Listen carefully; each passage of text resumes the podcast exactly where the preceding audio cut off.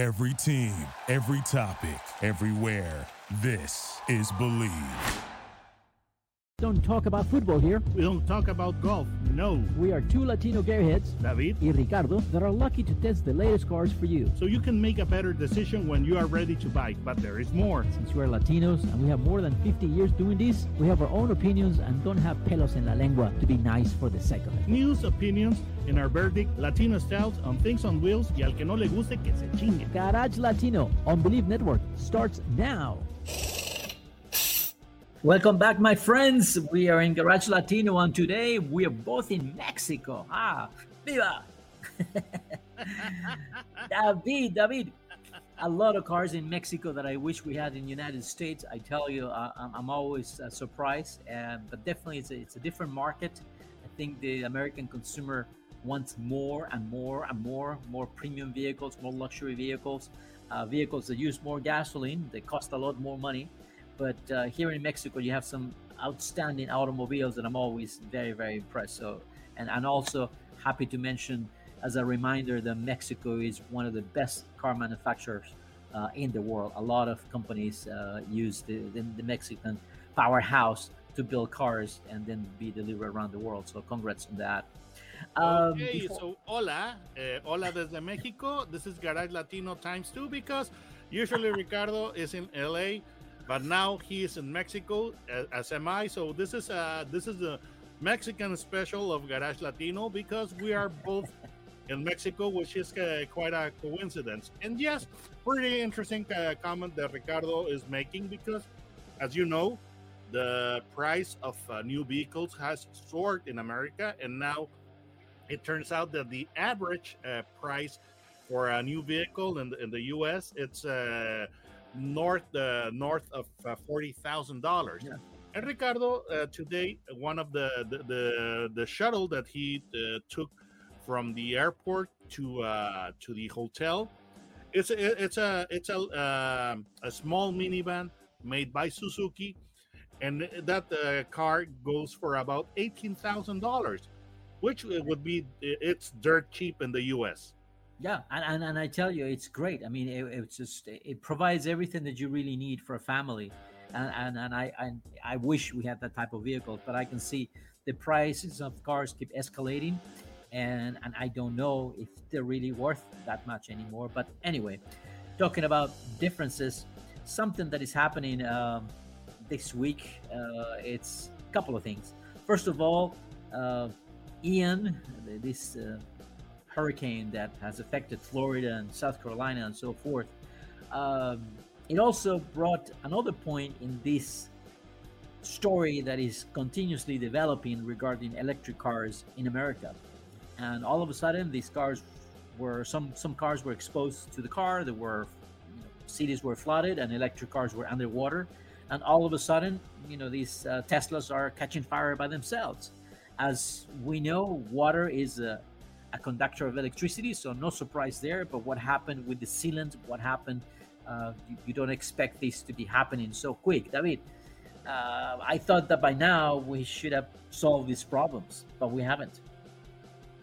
Well, the the thing is is that uh, as they say, new solutions create new problems, and that is Yep. that is very true because, for example, uh, if you look at, at your smartphone most of you have a like a protector or a skin or a case for your smartphone and when you have flip phones you need you did not need a case for the phone itself now since the newest smartphones are mostly screen you know if they if they fall or are Yep. dropped they can break so now we need cases for smartphones and so that would be a, a new uh, solution creating a new problem and the EVs are no exception.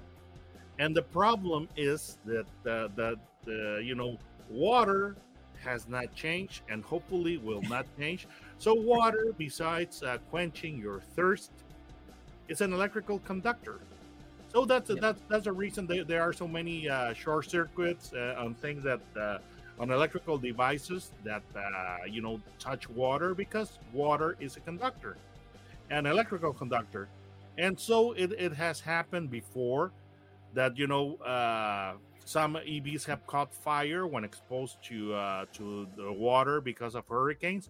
It did happen, uh, uh, you know, something like ten years ago, to uh, the Karma Fisker, which uh, which was the arch enemy of Tesla Tesla Model S, and it was a plug-in hybrid. But the thing is that they they were they were in, in the port, awaiting to to be shipped overseas, and then I don't remember which uh, hurricane hit the the New York area, and some some uh, karma uh, um, no some Cars, sister yeah. karmas they they they caught fire, and the the, what the thing is that uh, besides uh, water being an electrical conductor, water still is very sneaky.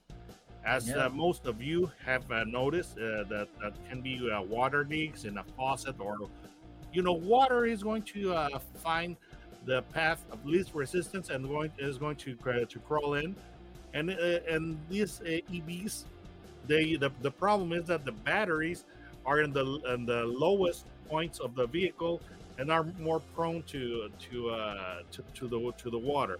Supposedly, the the battery packs are very well sealed because you will see now that uh, there are uh, some pickup trucks and uh, four by fours with uh, or all-wheel drive uh, vehicles that are uh, electric. But the problem is that yes, water is still can be sneaky. It still is a, a conductor, has not changed, and water is going to uh, creep into uh, the the paths of lowest resistance, and on EVs that can be a problem. Yeah, definitely. And also, you, you know, I just remember uh, an, another thing that sometimes you find these cars that are very inexpensive on the internet, and if you look and you ask for the titles of these vehicles that are for sale, sometimes they're from Louisiana, sometimes they're from Mississippi, sometimes it's like, hey, so that's a hint that these are cars that have been in a flood, and it doesn't have to be an electric car, but if the computer of the car is being underwater, pretty much you're going to have a major headache trying to figure out what's wrong. And some of these cars have become salvage uh, vehicles, and sometimes, you know, uh, they may not have a salvage title, and that's why they will bring the car to California, for example, or take the car to New York, and all of a sudden it's like, hey, I have a great deal, you know, a car that is a third of the price. Well, you better find out where it comes from because if it was in the in a flood, definitely there will be major electronic problems. You Now, can you you use were talking- tool, Ricardo. If it's Yep. if it still seems too good to be true, it probably probably is.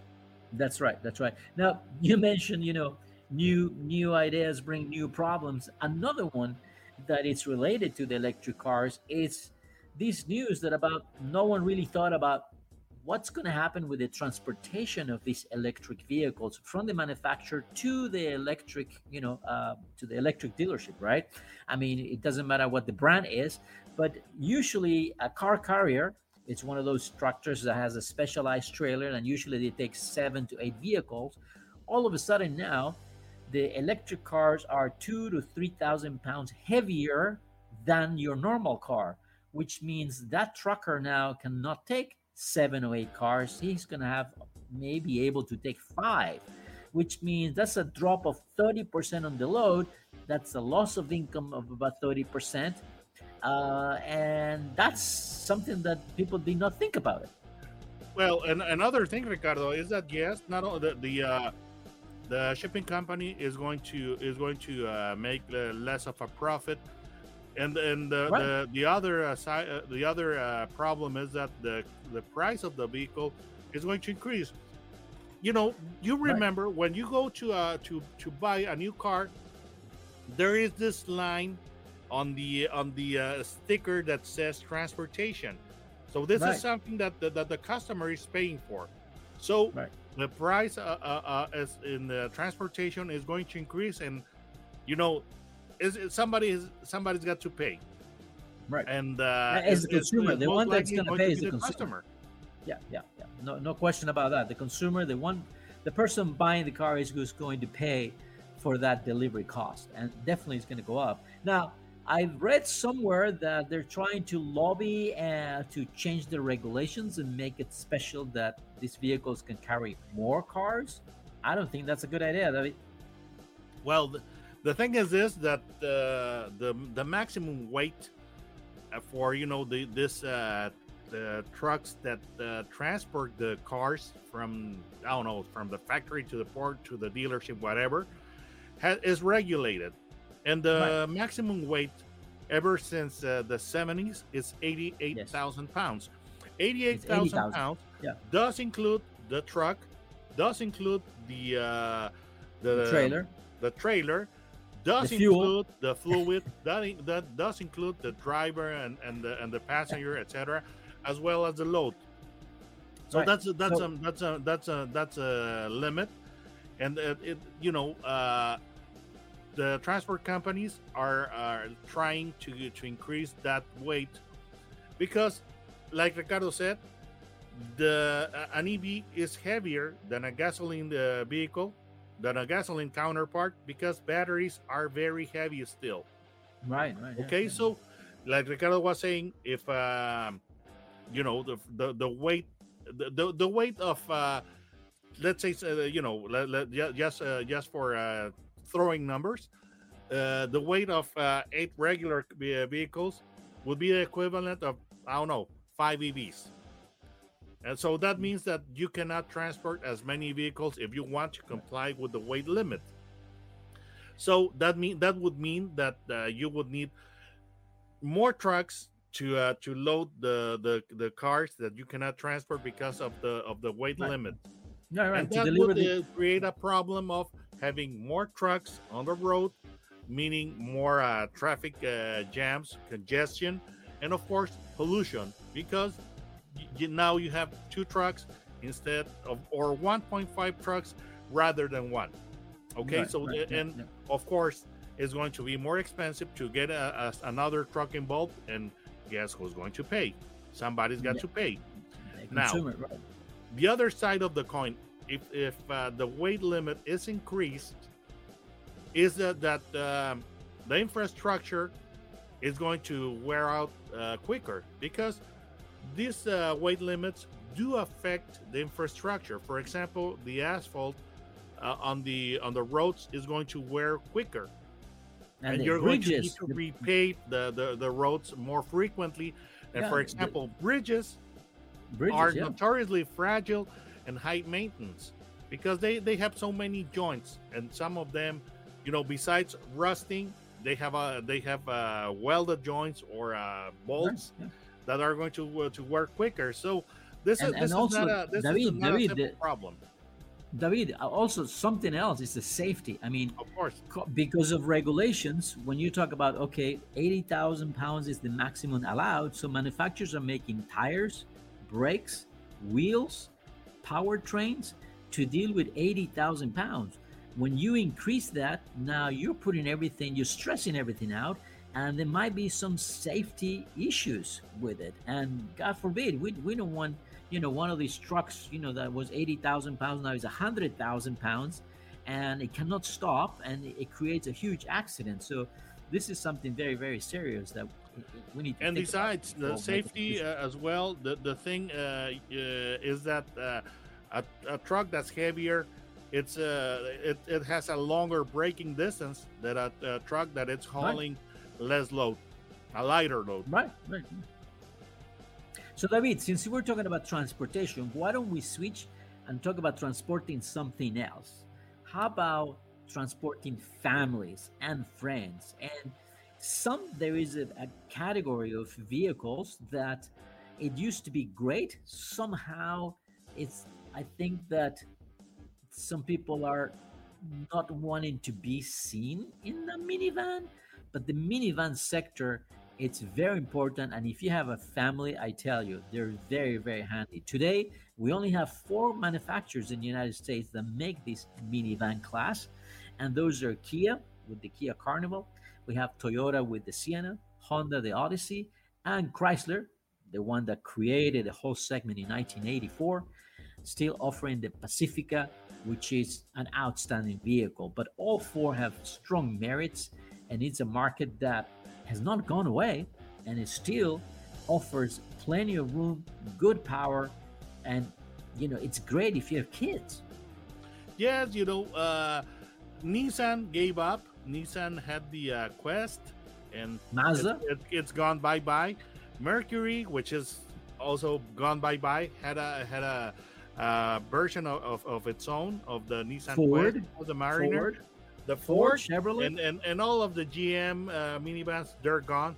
So this is like a Survivor. These are the the the four surviving uh, brands and models available in the U.S. But and the they're thing all is very this, good. that uh, that these vehicles are are pretty pretty great.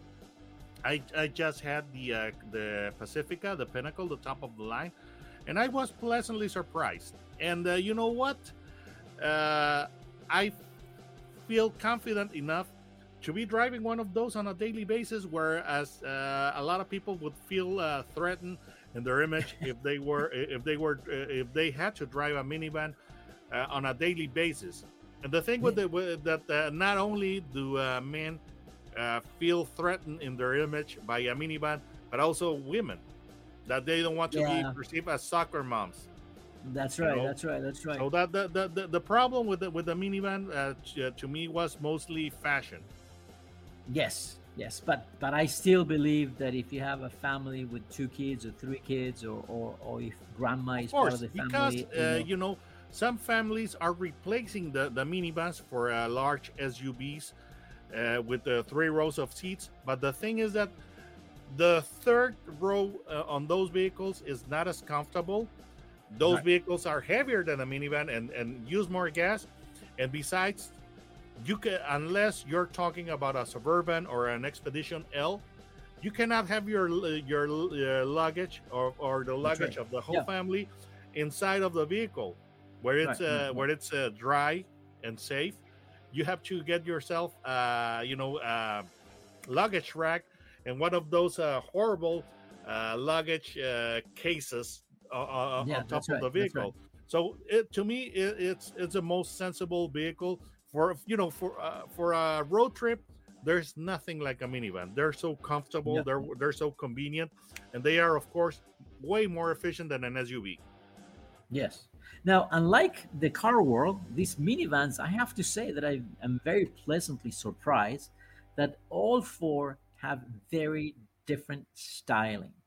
Uh, it, it- you cannot mix, you know, there's no way that you, can confuse the Toyota Sienna with a Kia Carnival, for example. who would have thought I mean- huh we, because we're talking about vehicles that look like a box Yes. you know because they're, Yes, they're basically uh, boxes on wheels you know to say it Yeah. bluntly and uh, who would who, who would have thought that uh, that it would be so uh, difficult to distinguish to to uh, mistake one uh, one minivan model with with uh, one of the comp- uh, competition you know and that is one of the problems with the large uh, crossovers or SUVs with the three Yes. rows that you go into a, into a you go to a mall and uh, you better write the, the, the part of, of, of the parking lot where, where you left your vehicle because otherwise you're going to be stuck for a long time trying to find your vehicle because this uh, three row uh, SUVs they, right. they look pretty much the, the, the same.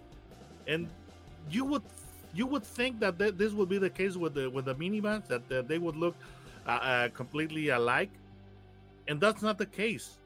They're no, no, actually no, they're- they're actually so so so different from from one another that you are not going to mistake uh, one minivan with uh, one of the of, of, of the other brands Right. right. amazing And also something else that is very different. I mean, the all four have a very different character, and it's almost like they're targeting a different type of family. Um, the Kia Carnival, I've been surprised by the design. I think it's a Very very, contemporary design. You know, it's, it's very nice Very from stylish. the outside, from the inside. A lot of little details. Um, it, it's it's it's something that you feel modern. Um, I'm very very very nice. The Sienna, personally, I'm not sure I like the front. I mean, you tell me they were trying to replicate the bullet train. To me, it looks like a bullet went through the hood. so, so, so I'm not sure. Um, the Chrysler Pacifica, it's it's uh, it's it has more of that aero look. It's very pleasant to look at uh, in terms of exterior design. Now, interior design, the the Pacifica, the definitely you know if you go with one of the luxury versions, you know you're in a luxury car. I mean, the interior in these uh, Chrysler Pacificas and the upper trims are really, really wonderful. The Honda Odyssey, uh, I think it's just sort of middle of the road. Nothing wrong with it, but I don't find anything exciting either. But it drives very well, though. Well, you know, uh, when it when it comes to styling, I think that the uh, that the the Kia Carnival looks uh, looks like uh, the most fun. It looks it, looks like you know, hey, let's go for a night in the town. You know, it, it, yes. it looks like it has a more uh, of a party vibe. Whereas right. uh, the the Toyota, to me, is the most conservative, even being a, a vehicle that's recently redesigned, and the uh, and the uh, look of the front end, well, uh, can be controversial. To me, yes. the one that looks uh, most sporty is the is the Odyssey because uh, the the roof has a floating design, with, which of course you know that it's not floating, but uh, they try to dissociate the roof from the rest of the of the of the vehicle of, from the rest of the body using uh, you know black elements and, and glass etc you know and uh, to me the the the chrysler has a has a, a very the, the problem is that is the one that you see most. So it's the one that is going to look more familiar and possibly more right. at least exciting because you see it so much. Is the top the, the top seller. Right, but the right, thing is that they try to be stylish because the uh, the third pilar of the of the roof, it it has a, it has a you know uh, the way that it, it has got an inverse brake, so that, that looks uh, that, that looks a little more uh, interesting, more upscale. And besides, it's available with many with more appearance packages than the competition, and some of right. them look uh, look pretty sporty. Right. In terms of powertrains, again, um, it looks like the 3.5, 3.6 liter V6 is the norm, except for the Toyota, and we mm-hmm. expect the Toyota to have a hybrid. So for the hybrid version, in all versions, even the yeah, base, yeah. Yeah, yeah. It's a 2.5 four-cylinder engine that has the Atkinson system and one electric motor that powers the rear axle. Uh, it has only 245 horsepower, but with the assistance of that electric motor, it really you wouldn't know. It's, it feels like it has a lot more power. Uh, otherwise, the other three vehicles are pretty much you know around the 260 290 horsepower, which is plenty for those vehicles. Um, they feel different. Yes all they feel different. And this is something that definitely if you're in the market for a minivan definitely you want to try them all because they feel they're connected to you in, a very different manner. Now the pacifica comes with a plug-in hybrid version the only which one. is which is really from one side of the coin tells me that's really really good. The other side is they doing without the best part of the Pacifica, which is those stowing seats under the floor. I really like that option, David. Yeah, the, the thing is that uh, that distinguishes the uh, Pacifica plug-in hybrid from the Sienna hybrid is that the the uh, plug-in hybrid uh, Pacifica has very big batteries and it's got a full electric uh, uh full electric uh, range of uh, 32 miles, whereas right. the Sienna cannot do uh, cannot do that because it's got a, a smaller batteries. But yes, right. you know, uh, to me, the uh, the Pacifica. Uh, well, I I had the uh, I had the Pinnacle uh, to test drive, and uh, you know, like the plug-in hybrid, one of the things that that I that really bothered me about the the that version of the Pacifica is that you lose or you give up the stow and go seats on the second row. What are those? Stow and go seats simply uh, are, uh, simply mean seats that you can fold on the second row and you can uh, hide under the floor. And th- right. this is pretty awesome because all of the seats on the on the Pacifica that uh, have the stow and go seat, you you can hide uh, under the the floor, and that would give you a very low, uh, you know, a very great floor to load the vehicle. So yep, uh, you yep, know yep. It, it, can be a people hauler, and uh, you know in less than uh, 30 seconds it can become a cargo hauler. You know, yes, it's, it's pretty amazing. But the Yeah, thing yeah, is I- that uh, those uh, those uh, seats on the second row, when you go for the pinnacle version and when you go for the the, the plug-in hybrid, you give uh, those up, and instead you get uh, a second uh, a second you know second uh, row seats that are better cushioned and more comfortable.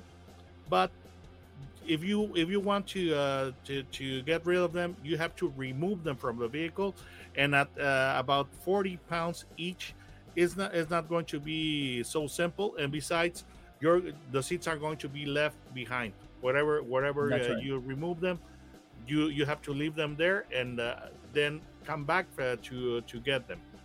And you Yeah, know.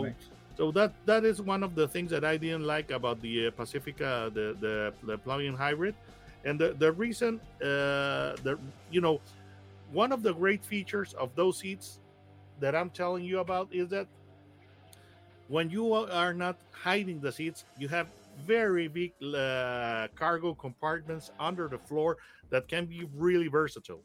You know. Right. Now, something that, that I notice is the, the base price for all of these are somewhat similar. The Kia starts at 33,600, 33,600, the Toyota uh, Sienna 35,000, the Honda Odyssey around 38,000, and the Pacifica also around 38,000.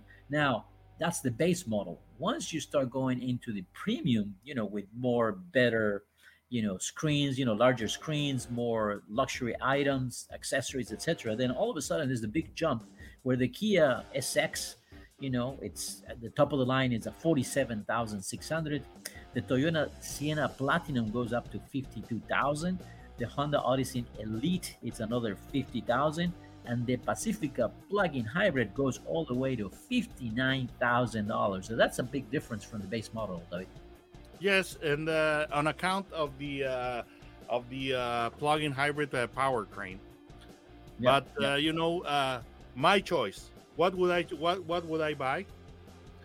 If uh, if I did not live in a state that that, that had a, a lot of rain and snow, to me the the choice w- would be uh, it could be either the Honda Odyssey because is that would be that's minivan because it's got the the best uh, handling, it's the most interesting to drive. Either that yeah or yeah yeah either that or the uh, Pacifica with the you know uh, with uh, with the stow and go seats because th- those those seats to me are one of the greatest innovations in, in the minivan uh, segment. They're pretty amazing, really. Or you know, Yeah, if, if I uh, if, if I had to go for a plug-in hybrid, I would. There is only one, so it would be the the, the Pacifica. Now, my choices will be the Kia. I really like the styling of the Kia, although I still don't understand why the second row has massage seats. I will Oh, want it the in my seat that I'm driving. Yes, So- and, and that, that's, so that's, that's a kind of- very that's a very valid point because minivans are meant are meant to be uh, driven on, on long road trips. So uh, if Right, uh, you were, yes. if, if the driver had the massage seats, that would uh, enhance the experience so much. Right, right, right. So, so my then my option, I think, uh, even though I don't like the styling so much, the exterior, I liked the the, the Sienna because it's a full hybrid, and uh, and I think uh, as every hybrid from the Toyota family have been so reliable so far that that's something that I, that I will be looking forward. David, how do they find you in YouTube? Well, in the search bar, just type autos and gear, no spaces, and it should take you straight to my uh, to my channel. And you can get a good before you buy a car- yes. No, no. Before you buy a car, you want to watch some of these, uh, some David's videos because uh, cars today are expensive. I mean, we're looking at an average of forty thousand dollars, so that's a lot of money to buy a car. And make sure that you get a second opinion, and nothing better than to listen to an expert. So David videos are very, uh, um, you know, they, they teach you a lot, and and he's telling you what to look for and what is worth it and what is not. Uh, friends, remember, Garage Latino is broadcasted through the Believe Network in the United States, and you can download the podcast through Spotify or Amazon Music. You can also find us in Auto Projector. So don't go, we'll be right back. Duraloop es un tratamiento especial para que el aceite no pierda sus propiedades. Duraloop reduce la sedimentación de las partículas nocivas que dañan al motor. Duraloop disminuye la temperatura interna del motor y la fricción de los metales. Duraloop, para que el motor dure más. Thank you for listening to Bleav. You can show support to your host by subscribing to the show and giving us a five star rating on your preferred platform. Check us out at Bleav.com and search for B L E A V on YouTube.